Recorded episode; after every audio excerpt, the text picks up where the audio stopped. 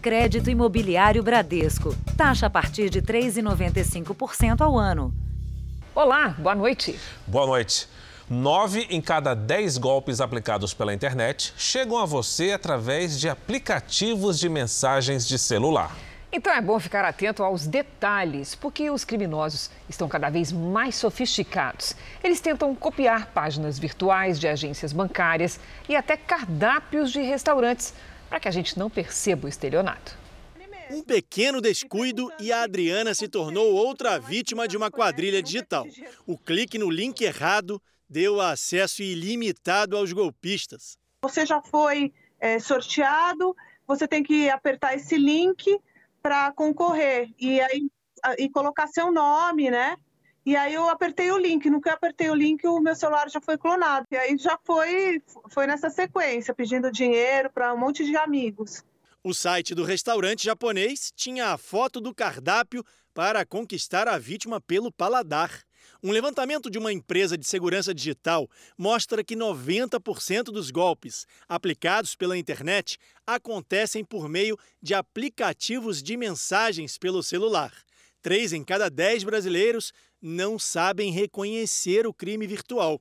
Quando não é imagem falsa para atrair os desavisados, as quadrilhas se passam por instituições financeiras. Em comum é que sempre encaminham a vítima para um atendimento em um aplicativo de troca de mensagens.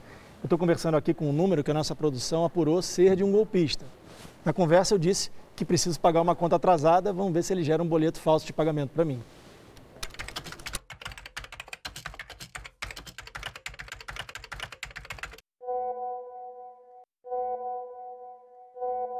Olha só, gerou R$ 1.084.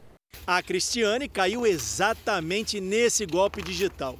O site era igual ao do banco que ela é cliente tinha na foto do perfil tinha o nome do banco, ali vinha ali as, as opções que a gente queria, tipo segunda via de boleto, negociação, empréstimo, um monte de coisas. Aí eu cliquei na opção 2, que era a segunda via do boleto. Eles pediram o CPF do meu esposo. Na troca de mensagens, o golpista pede para confirmar data e valor antes de encaminhar o boleto falso eles cobraram R$ 1.049,12. Aí eu, eles me enviaram esse boleto, eu peguei e paguei, né? Inocente, nunca tinha levado um golpe desses, né? Com a mudança na lei, o estelionato digital prevê agora a prisão de 4 a 8 anos, além de multa, quase o dobro do previsto na antiga legislação. Com essa migração das pessoas para o mundo digital, o criminoso também está migrando e às vezes para esse criminoso até compensa mais, né? ou parece compensar mais, porque ele corre menos risco. Não é verdade. No ambiente digital, tudo deixa rastro e a polícia, tecnicamente preparada, consegue identificar o crime praticado por aquele criminoso. Veja agora outros destaques do dia. Presidente Bolsonaro confirma Ciro Nogueira na Casa Civil e a recriação do Ministério do Trabalho. Ministro da Defesa nega ter pressionado o presidente da Câmara a favor do voto impresso. Richarlison faz três gols e o Brasil vence a Alemanha na estreia do futebol masculino. E na série especial, a receita dos descendentes italianos para suportar o frio na Serra Gaúcha.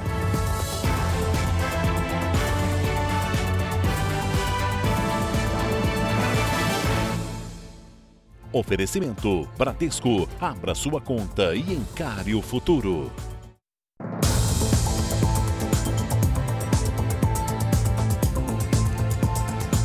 Os usuários de aplicativos de transporte têm reclamado da demora para conseguir fazer a corrida. Já aconteceu com você? Isso porque os motoristas parecem estar cancelando mais as viagens. Algumas têm demorado mesmo, viu, Cris? Já os que estão dirigindo assumem que nem toda corrida vale a pena. Isso por causa dos custos mais elevados. Sempre que precisa sair para se reunir com clientes, o Gabriel chama um carro de aplicativo. E ele vem percebendo que o serviço anda mais demorado. Não demora tipo um minuto, dois minutos, é sete, é dez, é doze. É uma situação que tem se repetido com muita gente, já virou motivo de reclamações nas redes sociais e motoristas de aplicativos confirmam. que têm mesmo recusado chamadas, estão escolhendo passageiros, evitam corridas em que, segundo eles, o retorno financeiro é muito baixo. O motorista Rosimar diz que avalia cada viagem antes de aceitar e que muitas vezes prefere ficar parado e esperar outra notificação. Eu recuso mais de 10 em uma hora. Tá? Aí, o porquê que eu recuso, recuso mais de 10 em uma hora? Porque eu, essas viagens que, tá, que eu recusei, todas elas eu vou ter prejuízo de 2 a 3 reais. Tá? Então eu escolho uma viagem que vai me dar algum lucro. Para a Associação de Motoristas de Aplicativos de São Paulo, o problema é o aumento dos custos. Enquanto o combustível e a manutenção dos carros ficaram bem mais caros, as empresas criaram tarifas promocionais que reduziram também a remuneração dos profissionais. O motorista consegue ter o cálculo de que aquela corrida ele não vai conseguir obter algum lucro, então ele deixa de fazer a corrida. Em notas enviadas ao Jornal da Record, os aplicativos de transporte disseram que nas últimas semanas, com mais vacinação e a retomada de atividades econômicas, a procura pelo serviço aumentou, o que leva a uma espera maior pelas viagens. Uma das empresas também afirmou que a média de ganhos dos motoristas chegou ao maior valor no ano, R$ 1.300 por semana. A expectativa de quem se acostumou com o serviço e quer continuar usando é de ter um bom atendimento. Quando a gente solicita o serviço e paga pelo serviço, nós queremos que o serviço seja bem feito, seja ágil e seja correto. No Rio de Janeiro, o principal traficante da comunidade da Rocinha, que está foragido, foi indiciado por mais um crime. Ele teria sido responsável pela morte de uma jovem há dois meses. A jovem que desmaia na cadeira de rodas é Ana Carolina Gonçalves Oliveira, de 20 anos. Ela havia acabado de ser ferida durante uma explosão de caixas com vidros de lança-perfume em um baile na comunidade da Rocinha. Ana Carolina estava próximo a essa mesa em chamas. O acidente foi no fim de maio. Centenas de pessoas participavam da festa clandestina. A jovem teve mais de 80% do corpo queimado e morreu. A polícia passou a investigar os organizadores da festa.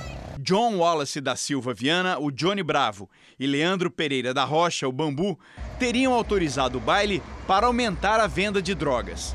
Eles foram indiciados pela morte da jovem.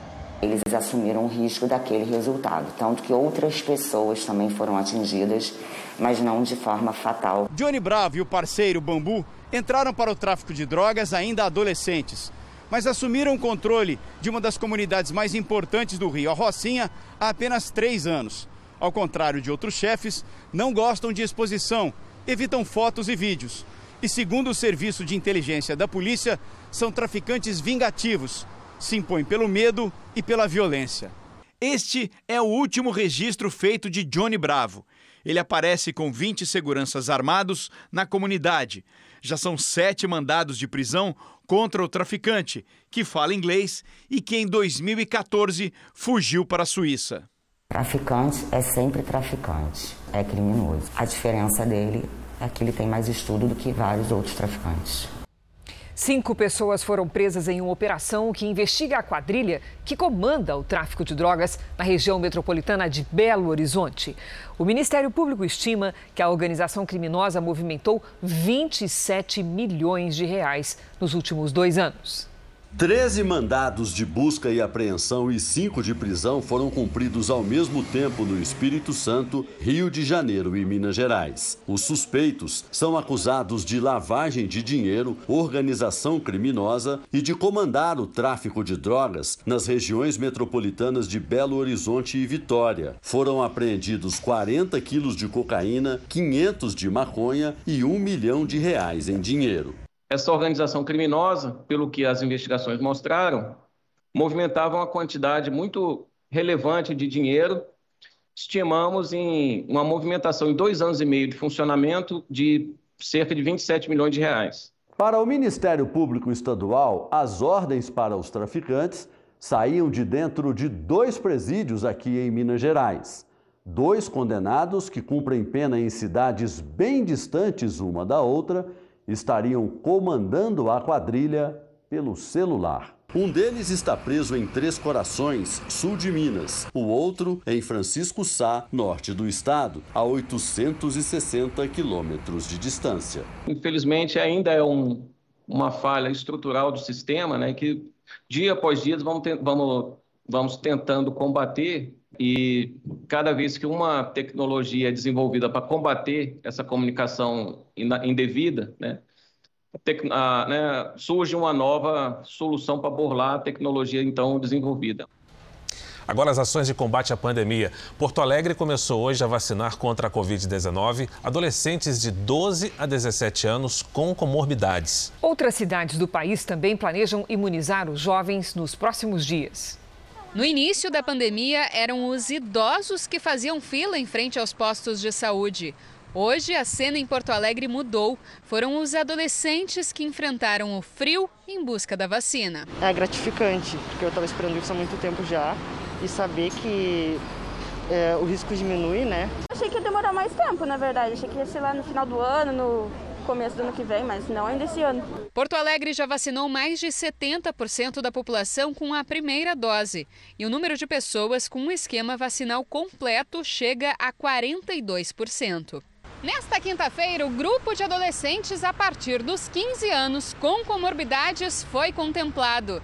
E amanhã, essa faixa de idade se estende ainda mais. Jovens a partir dos 12 anos e com doenças pré-existentes vão poder se imunizar. Quais são essas comorbidades? Asma grave, doenças cardiovasculares, diabetes tipo 1, Outras doenças também estão elencadas e a gente pede para olhar no site da Prefeitura. Serão usadas mais de 4 mil doses da vacina Pfizer, único imunizante autorizado pela Anvisa para adolescentes com comorbidades. Já em Niterói, na região metropolitana do Rio de Janeiro, adolescentes entre 12 e 17 anos com comorbidades ou deficiência permanente também tomaram a primeira dose da vacina contra a Covid. A Maria Fernanda foi a primeira da fila e chegou a chorar de felicidade. Eu estou muito feliz agora. O estado do Piauí anunciou que jovens a partir de 12 anos serão imunizados. Em São Paulo, a vacinação para este público deverá começar no dia 23 de agosto. Telão do JR traz agora os números de hoje da pandemia. Segundo o Ministério da Saúde, o país tem mais de 19 milhões 523 mil casos da Covid-19. São 547 mil mortos. Foram 1.412 registros de mortes nas últimas 24 horas. Também entre ontem e hoje, mais de 53 mil pessoas se recuperaram. E no total, já são mais de 18 milhões 259 mil pacientes curados. E mais de 716 mil seguem em acompanhamento. Subiu para 337 o número de mortos na onda de violência que atinge a África do Sul. É a maior tensão no país desde o fim do regime de segregação racial no início dos anos 90. As manifestações violentas ganharam força com a crise econômica agravada pelas restrições impostas durante a pandemia. Nesta gráfica saqueada, pequenos focos de incêndio continuam debaixo dos destroços. Do outro lado da rodovia, televisores destruídos pelos manifestantes ainda estão jogados no chão. Da fábrica de eletroeletrônicos só sobrou sucata. O setor industrial ainda contabiliza os prejuízos. Só na província de KwaZulu-Natal, onde os tumultos começaram, os danos materiais somam o equivalente a 7 bilhões e 300 milhões de reais. São mais de 150 mil empregos afetados. A onda de violência começou com a prisão do ex-presidente Jacob Zuma, acusado de corrupção, mas logo se tornou uma revolta popular de grande proporção. Os sul-africanos reclamam da fome e do desemprego que se agravaram com o isolamento imposto durante a pandemia. Os Estados Unidos anunciaram novas sanções contra Cuba após a onda de protestos na ilha. É a primeira medida imposta pelo presidente Joe Biden para pressionar o governo cubano. Washington alega que as forças de defesa cubanas desrespeitaram os direitos humanos durante os protestos anti-governo. O objetivo é apoiar os pedidos por democracia que tomaram as ruas do país. Cuba enfrenta uma crise econômica com apagões e falta de comida. A seguir, você vai ver que o presidente Bolsonaro confirmou mudanças nos ministérios. E na série especial, o frio gaúcho não atrapalha os descendentes de italianos no trabalho e nem nas comemorações.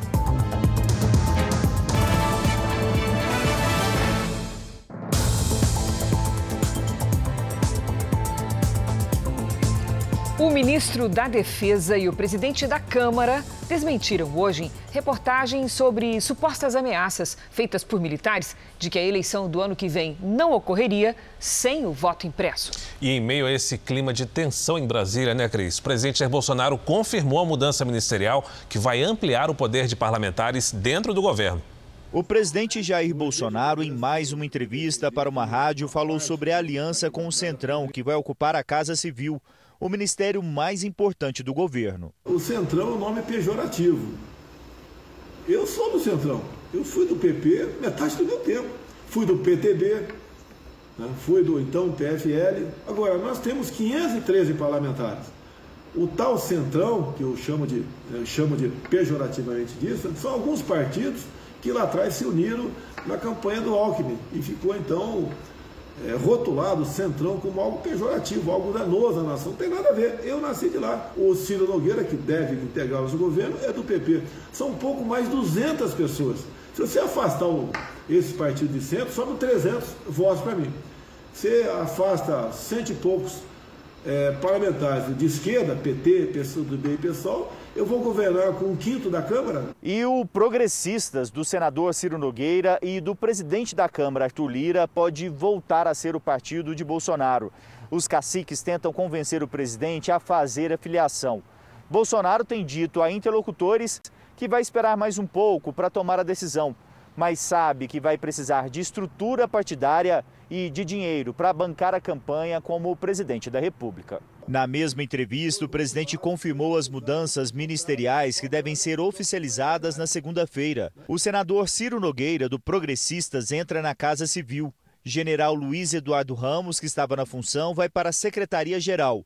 E Onix Lorenzoni, que ocupava o cargo, será deslocado para o novo Ministério do Trabalho e da Previdência, que estava na estrutura do Ministério da Economia. As mudanças miram as eleições do ano que vem em uma melhor relação com o Congresso, especialmente com o Senado, onde o governo tem sofrido com a perda de apoio e com a CPI da pandemia. Eu vou conversar com o Ciro Nogueira na segunda-feira, colocar para dentro do governo, que é a pessoa, no meu entender, é, mais adequada a conversar com o parlamento dada a vivência que ele tem desde 95 dentro da Câmara, dadas as funções que ocupou, e a pessoa mais adequada, mais certa para conversar com deputados e senadores. O Paulo Guedes, ele tem um ministério enorme. Ele agregou cinco ministérios no passado quando assumiu. É, é, um, é um esforço enorme para manter aquele ministério funcionando. E ele mesmo concordou com, com a tirada dessa parte, né, que é o antigo Ministério do Trabalho e da Previdência, para passar para esse novo ministério. Outro assunto também dominou os debates nesta quinta-feira. A informação de que há duas semanas o ministro da Defesa, Walter Braga Neto, teria avisado por interlocutores ao presidente da Câmara que sem voto impresso não haveria eleição em 2022. Mesma ameaça feita por Bolsonaro. Arthur Lira teria dito ao presidente que o Centrão o apoiaria até na derrota eleitoral, mas não embarcaria em aventuras golpistas. Logo depois, em um evento em Brasília com a presença de Bolsonaro, o ministro da Defesa negou publicamente qualquer fala nesse sentido. O ministro da Defesa não se comunica com os presidentes dos poderes por meio de interlocutores. Trata-se de mais uma desinformação que gera instabilidade entre os poderes da República em um momento que exige a união nacional. O Ministério da Defesa reitera que as Forças Armadas atuam sempre e, e sempre atuarão dentro dos limites previstos da Constituição. A discussão sobre o voto eletrônico auditável, por meio de comprovante impresso, é legítima, defendida pelo governo federal e está sendo analisada pelo parlamento brasileiro, a quem compete decidir sobre o tema. O presidente da Câmara, Arthur Lira, disse em uma rede social que, a despeito do que sai ou não na imprensa, o fato é o brasileiro quer vacina, quer trabalho e vai julgar seus representantes em outubro do ano que vem, através do voto popular, secreto e soberano. Rodrigo Pacheco, presidente do Senado, afirmou que decisões sobre o sistema político-eleitoral, formas de financiamento de campanha, voto eletrônico ou impresso entre outros temas, cabem ao Congresso Nacional. Já o ministro do Supremo e presidente do TSE, Luiz Roberto Barroso, disse que conversou com o ministro da Defesa e com o presidente da Câmara, e ambos desmentiram enfaticamente qualquer episódio de ameaça às eleições.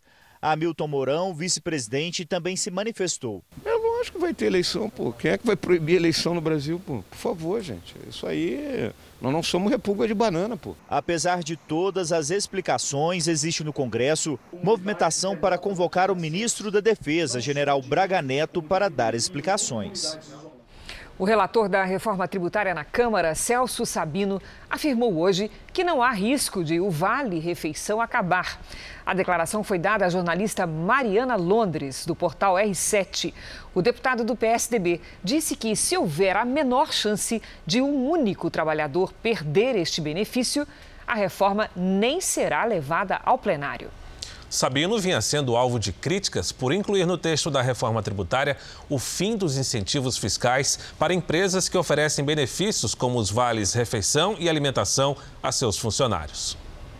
Pelo menos 33 pessoas morreram nas enchentes que atingiram a região central da China. As inundações acontecem na província de Henan, na região central do país. Depois que a água baixou, os rios foram tomados por lama e as ruas ficaram cobertas por destroços.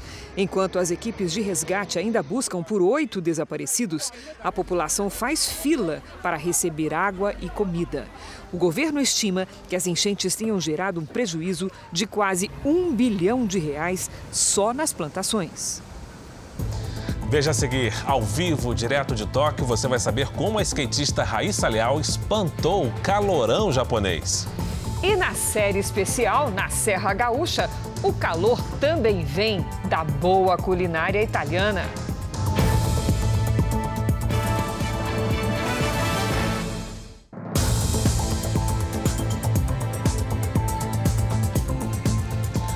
Uma mulher que tinha milhares de seguidores nas redes sociais foi presa, acusada de traficar drogas na Cracolândia, em São Paulo. Em imagens feitas durante a investigação, ela parece vendendo crack dentro das tendas. Lohane Bauer Romero, de 19 anos, foi presa em flagrante no município de Barueri, na Grande São Paulo. Conhecida como Gatinha da Cracolândia, ela tinha 36 mil seguidores em redes sociais. Nas fotos, ela mostrava um estilo de vida com roupas e acessórios de grife. Tudo, segundo a polícia, financiado com dinheiro do tráfico de drogas. Nós temos um trabalho de inteligência que fez uma projeção que esses traficantes faturam como lucro 200 milhões por ano com o tráfico de drogas na Cracolândia. As investigações da Operação Carontes começaram há quatro meses. Agentes disfarçados conseguiram registrar a dinâmica do tráfico de drogas na região da Cracolândia. Policiais mapearam criminosos envolvidos no tráfico local e entre eles estava Lohane. No relatório constam imagens de Lohane vendendo crack em uma tenda. Nas fotos, ela estaria junto ao namorado, André Luiz dos Santos Almeida, que está preso desde o final do mês passado por tráfico de drogas.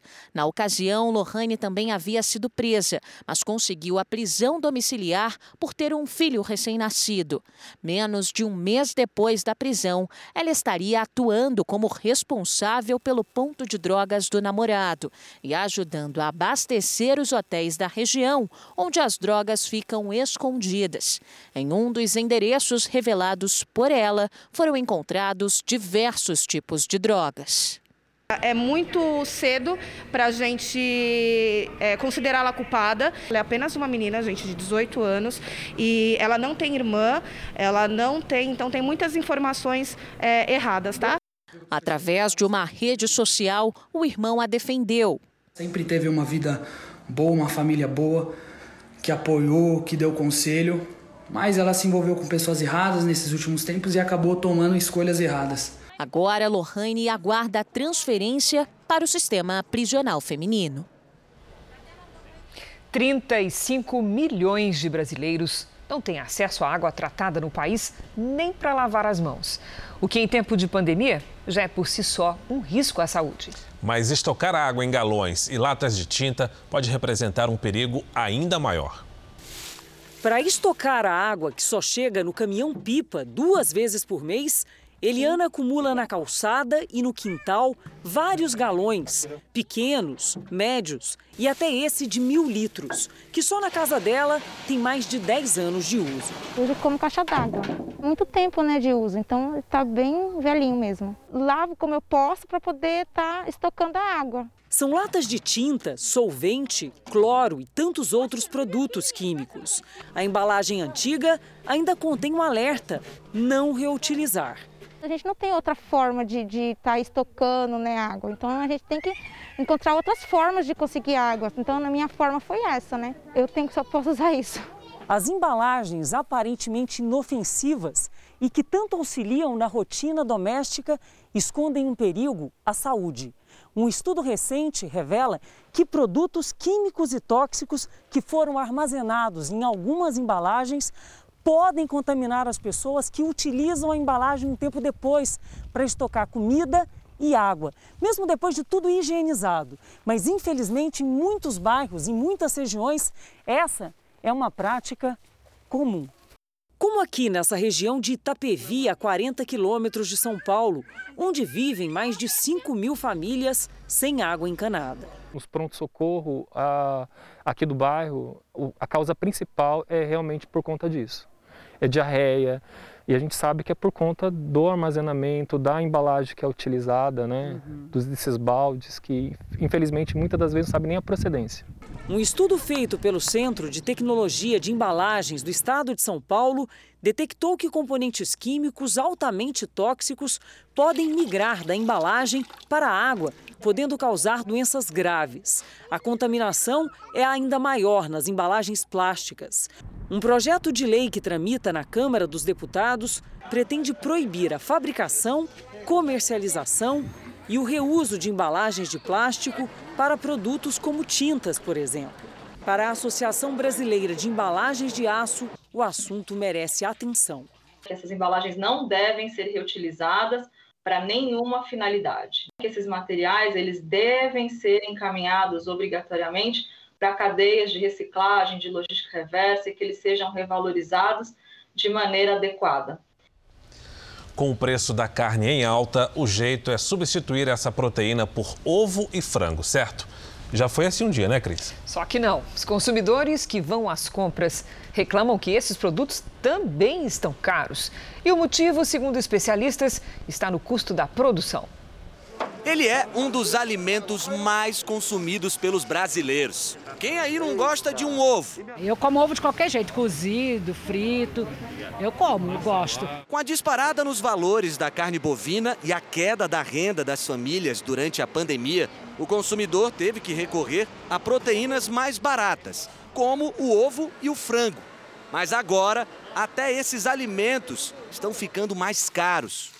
A previsão é que até o início de agosto, o aumento do preço do ovo fique em 7,6% e o do frango entre 10% e 15%. Com a retomada da economia, lá em junho, julho do ano passado, mesmo no meio da pandemia, é que o mundo começou a comprar e consumir de volta as proteínas.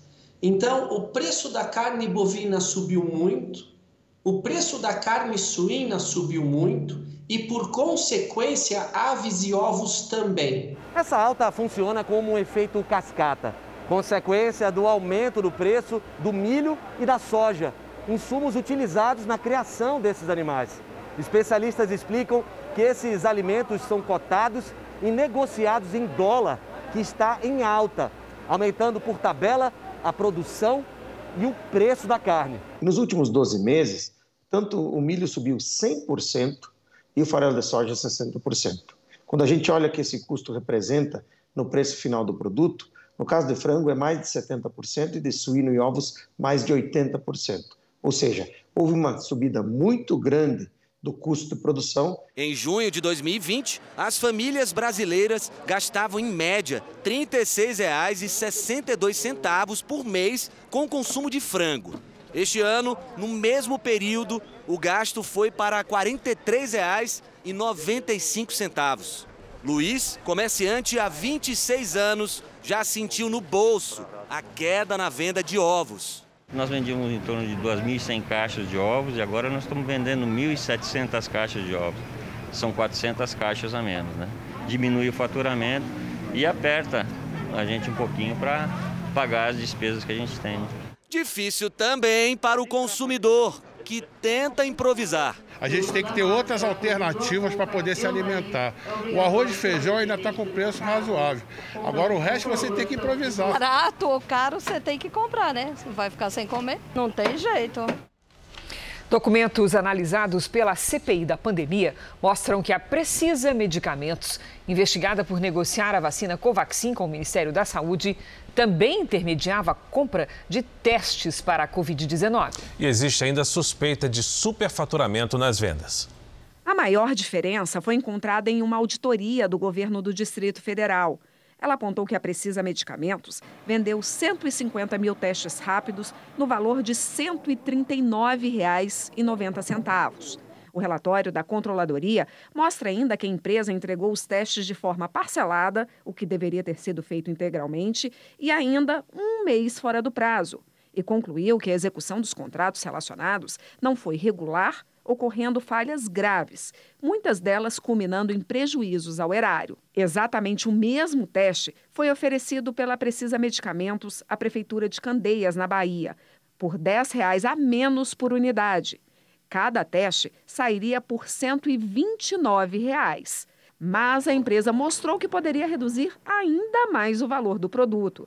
Para a Prefeitura de Conde, também na Bahia, a Precisa ofereceu os testes por 78 reais cada um. Os senadores da CPI querem saber por que a diferença de preço entre o teste comprado pelo governo do Distrito Federal e o oferecido à Prefeitura de Conde é de R$ 61,90 já que se trata do mesmo produto. O suposto superfaturamento também está sendo investigado pela Polícia Civil do Distrito Federal. No fim de semana, os senadores vão se reunir remotamente com os técnicos para decidir qual rumo vão tomar em relação às descobertas envolvendo essa empresa. Nós entramos em contato com a Precisa Medicamentos, mas não tivemos retorno. Agora vamos ao ritmo da vacinação no país. Se você somar primeira e segunda doses, 2 milhões 541 mil pessoas receberam a vacina nas últimas 24 horas. Hoje o Brasil tem mais de 93 milhões 149 mil vacinados com a primeira dose e mais de 36 milhões completaram a imunização. São Paulo vacinou mais da metade dos moradores com a primeira dose. Foram 24 milhões 585 mil paulistas que receberam a vacina. Minas Gerais imunizou quase 43% da população. A primeira dose foi aplicada em 9 milhões 120 mil pessoas. No Rio de Janeiro, mais de 41% dos moradores estão vacinados. Foram aplicadas 7 milhões 176 mil primeiras doses. Na Bahia, mais de 39% da população com a primeira dose. São mais de 5 milhões 844 mil baianos vacinados. No portal r7.com você pode acompanhar a situação de todos os estados no mapa interativo. O presidente Bolsonaro afirmou hoje que o laboratório Sinovac, produtor da Coronavac, ofereceu a vacina ao governo federal pela metade do preço que o Instituto Butantan de São Paulo cobra do Ministério da Saúde. Reais, né, A declaração foi feita durante entrevista a uma rádio de Curitiba. O presidente disse que a Sinovac ofereceu a vacina ao governo federal por 5 dólares a dose. O Butantan, representante exclusivo do imunizante no Brasil, já entregou mais de 57 milhões de doses da Coronavac ao Ministério da Saúde pelo preço de 10 dólares cada. Chegou documentação para nós, não vou entrar em muito detalhe. É... A empresa que fabrica a Coronavac, né? a Coronavac, da matriz lá que fornece o IFA é na China, oferecendo para nós agora essa vacina a 5 dólares. É... Por metade do preço agora.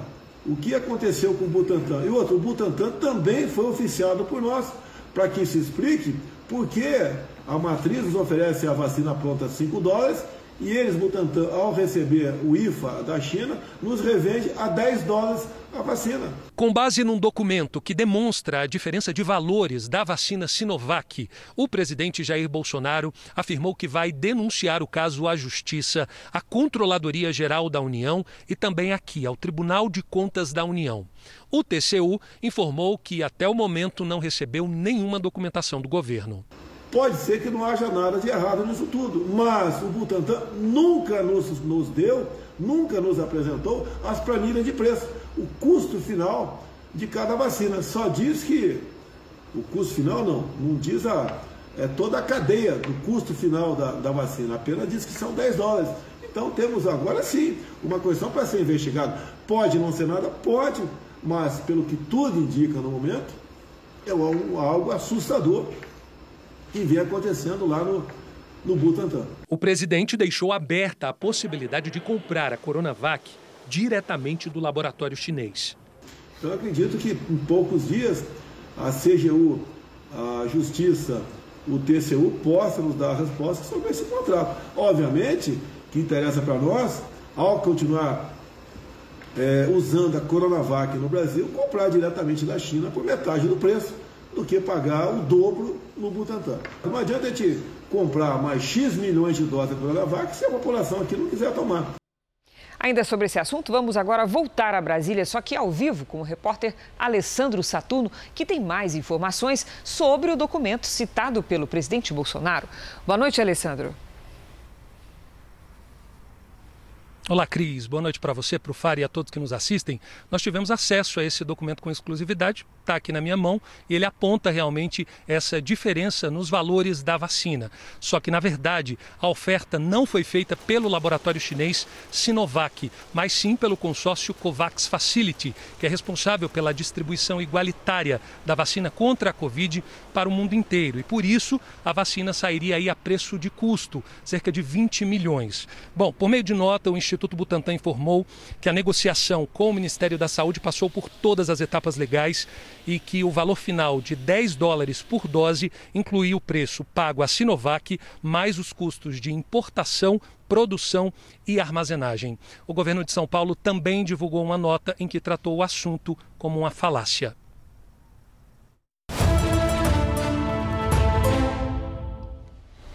Hoje teve estreia e que estreia da seleção brasileira masculina de futebol. Nós vamos, é claro, ao vivo até Tóquio falar com o nosso enviado especial, André Tal. Olá, André, bom dia para você. Quer dizer que teve goleada de novo? Boa noite a todos aí no Brasil. Fara Cris Kumbanwá, seleção brasileira masculina que a campeã olímpica estreou muito bem com a vitória impressionante contra a Alemanha o destaque foi o camisa 10, o boa agente Richarlison. O Brasil fez 3 a 0 no primeiro tempo, os três de Richarlison. Ele chutou duas vezes para abrir o placar. O segundo foi de cabeça.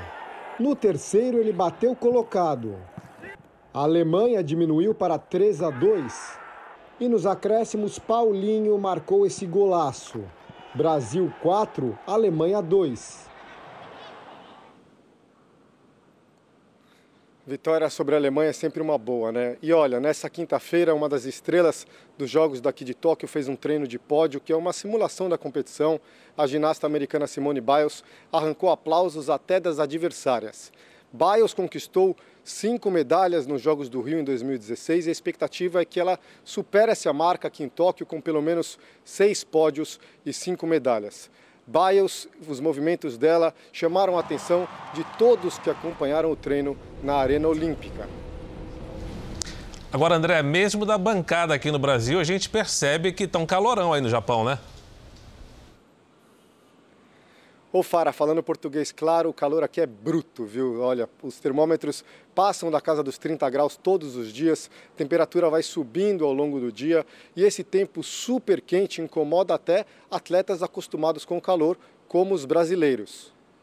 Nas ruas de Tóquio, as pessoas andam com sombrinhas ou se refrescam com um pouco de água. A skatista brasileira Raíssa Leal se sente num caldeirão. Aqui não é mais calor. Aqui é. já tá fervendo. Alguns itens servem para amenizar essa sensação. Boné de gelo, ó, tudo de gelo. Agora tem que usar até coleira. Ponha coleira, colete. Colete. E olha o visual de hoje.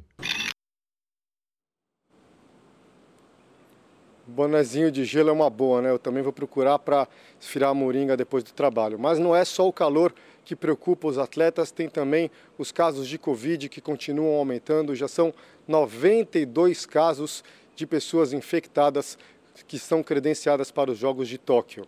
Então, para a medida de segurança, o Comitê Olímpico do Brasil trouxe aqui para Tóquio mais de 60 mil máscaras e também 400 borrifadores de álcool, além de todo o material que já é rotina nas competições.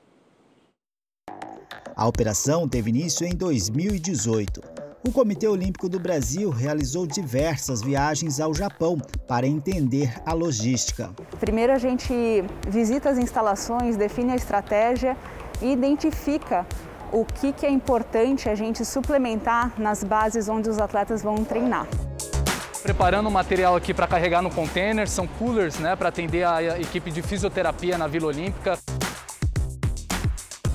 Eles fazendo esse carregamento, depois tem toda a amarração que é feita no container para não danificar nenhum material de atendimento às bases. No total são 20 toneladas. Tem de tudo: barcos, botes, tatames, sacos de boxe e aparelhos de musculação. Nessa edição dos Jogos, por conta da pandemia, a bagagem aumentou. Chegaram também máscaras, borrifadores de álcool e todo o equipamento de higiene para as equipes brasileiras. Os cavalos dos atletas do hipismo vieram de avião com os tratadores. Um cavalo como este, preparado para as Olimpíadas, pode custar entre 6 milhões e 18 milhões de reais. A distribuição de uniformes aos atletas também sofreu uma alteração. Nas edições anteriores, todos se deslocavam até uma das bases e recebiam as peças.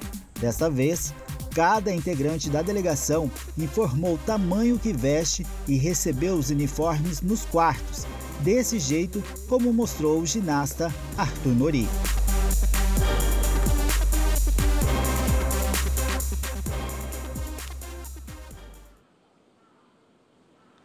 E nesta sexta-feira começam oficialmente os Jogos daqui de Tóquio. O Comitê Olímpico do Brasil divulgou os porta-bandeiras da nossa delegação. São o Bruninho, levantador do vôlei, campeão olímpico, e a Kathleen Quadros, judoca, medalha de bronze nos Jogos de Pequim. A Kathleen foi a primeira mulher brasileira a conquistar uma medalha olímpica em modalidades individuais. A gente deseja muita sorte aos nossos atletas, que venham muitas medalhas. Eu volto amanhã com mais informações. Fara, Cris, arigatou gozaimasu. Arigatou, obrigada, André. Obrigado, André. Cuidado com o calor aí, hein?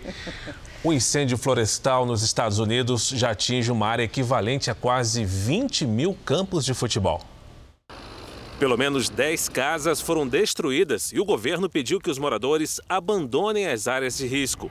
As chamas atingem os estados da Califórnia e Nevada e mais de mil bombeiros estão trabalhando na região. As queimadas começaram no dia 4 de julho e apenas 17% do fogo está controlado.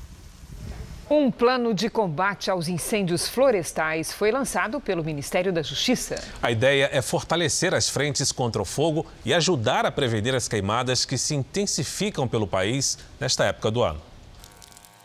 Há quase um mês, os bombeiros de Mato Grosso do Sul tentam controlar os incêndios que avançam pelo Pantanal. Os brigadistas do Ibama dão reforço às equipes, mas quando se trata de uma estiagem cada vez mais severa e numa área tão abrangente, outras medidas precisam ser implementadas. Hoje, o Ministério da Justiça e Segurança Pública lançou um plano de combate aos incêndios florestais. Entendemos que a responsabilização também de criminosos que atuam nessa área de meio ambiente, causando incêndios, desmatando de forma ilegal, também é muito importante nessa nossa operação. A Operação Guardiões do Bioma vai disponibilizar 6 mil profissionais para atuar no combate ao fogo, principalmente em regiões da Amazônia, do Cerrado e Pantanal. Essas frentes vão trabalhar em diversos estados, inclusive aqui em Mato Grosso do Sul, entre os meses de agosto e novembro, que é o período mais crítico. A Polícia Federal também vai investigar e punir os responsáveis por incêndios criminosos. As equipes de combate às chamas serão implementadas conforme a demanda de cada região. Que assim nós teremos capilaridade para atuar no foco do incêndio, para prevenir e para combater incêndios no local em cada um desses biomas tão importantes aí do Brasil. As queimadas não são só um problema no Pantanal. Ao analisar a destruição do fogo por biomas, que é a combinação do clima com vida vegetal e animal no Brasil, nós identificamos que a situação ainda pior do que o Pantanal. É o caso da Caatinga, que registrou 182% de aumento nos incêndios em relação ao mesmo período do ano passado. Quando será que a situação deve melhorar? Vamos saber com a Lidiane Sayuri. Boa noite, Lid. Tem boa notícia pra gente? Por enquanto não, viu, Cris? Boa noite para você, para o Fara, para quem nos acompanha.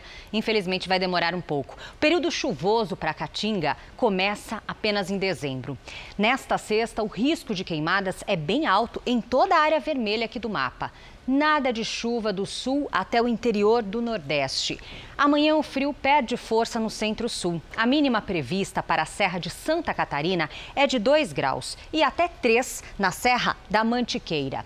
Em Porto Alegre faz 23 graus. No Rio de Janeiro, 27. 33 é a máxima em Cuiabá. 28 em Salvador 35 em Palmas e até 30 em Boa Vista. Em São Paulo, a gangorra de temperaturas está ativada. 26 graus à tarde amanhã, são 4 graus acima da temperatura média de julho.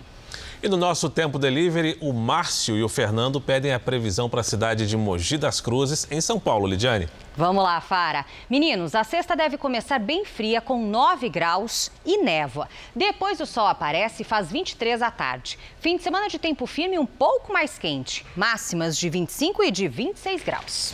De Capão da Canoa, no Rio Grande do Sul, vem o pedido do Gustavo.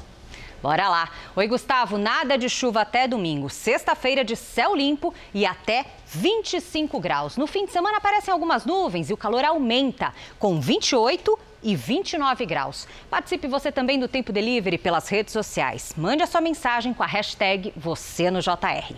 Até amanhã, gente. Obrigado, Lid. Valeu, Lid. Agora, nossa série especial.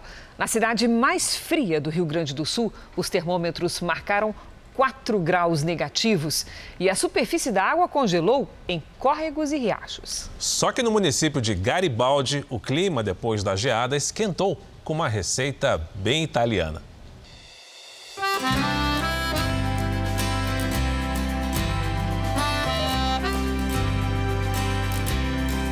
Sabe aquele frio de doer no corpo?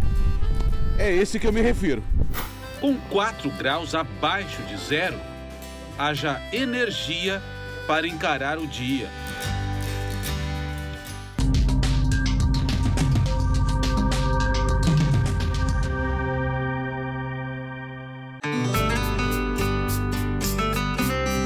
A neve cai pelo menos uma vez por ano sobre a cidade de São José dos Ausentes. As geadas são ainda mais comuns na região.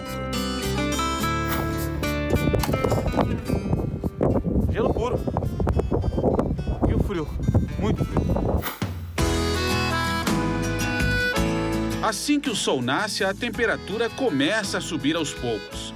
Hora de seguir viagem e apreciar o caminho.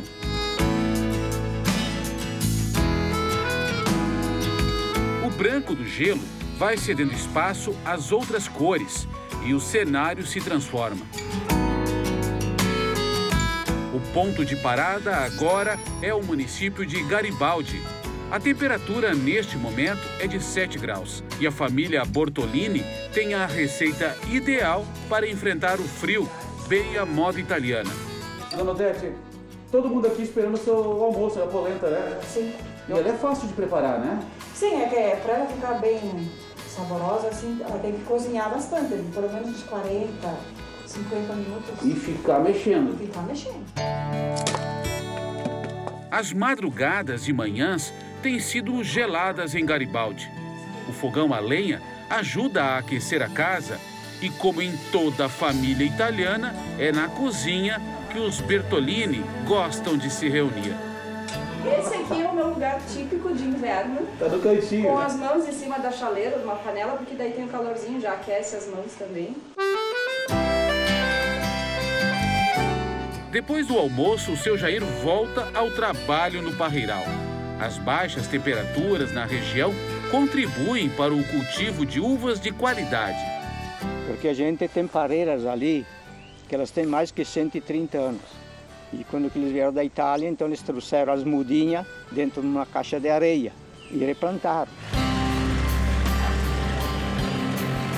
A família Mariani também vive das uvas. A avó, filhos e netos dividem o tempo entre as plantações e a produção de sucos e vinhos. A tradição de cultivar a terra e plantar uvas está na família Mariani há sete gerações. É um hábito tão comum para eles trabalhar aqui que eles nem sentem mais o frio extremo que faz das manhãs geladas da região. Faz um pouco de massagem, vem na poda, se movimenta, né? Qual é a Aí- temperatura que já chegou aqui, que o senhor já trabalhou aqui? 7 graus negativo. Se não der frio, a gente estranha, né? A gente gosta do frio. Porque é mais do frio que do, do verão do calor. Porque o calor te dá uma preguiça, dá uma moleza. Não dá muita vontade de ir ali embaixo do sol quente, né? Dona Lourdes, a matriarca de 75 anos, é carinhosamente chamada de nona, avó em italiano. Foi ela quem ensinou a Júlia e os netos o valor das uvas. Dizem que quem trabalha no campo é quem tem- não tem estudo ou porque não achou emprego na cidade. Não é bem assim. Aqui a gente tem uma história, uma tradição. Sempre trabalhei com pareira e agora, se me tiram a, a uva, a pareira pra, de mim, parece que tiram o meu chão. Herança deixada pelos imigrantes italianos que chegaram a Garibaldi por volta do ano de 1870 e são homenageados até hoje. Embarcar na antiga Maria Fumaça é como viajar no tempo. É a Itália no Brasil. O trajeto tem 23 quilômetros e o passeio dura cerca de uma hora e meia. Tempo suficiente para se esquecer do frio e entrar no clima. Aí esquenta. Não é? Jornal da Record termina aqui. A edição de hoje na íntegra e também a nossa versão em podcast estão no Play Plus e em todas as nossas plataformas digitais. E à meia-noite e meia tem mais Jornal da Record. Você fica agora com a novela Gênesis e a gente se vê amanhã. Até lá. Uma excelente noite para você e até amanhã.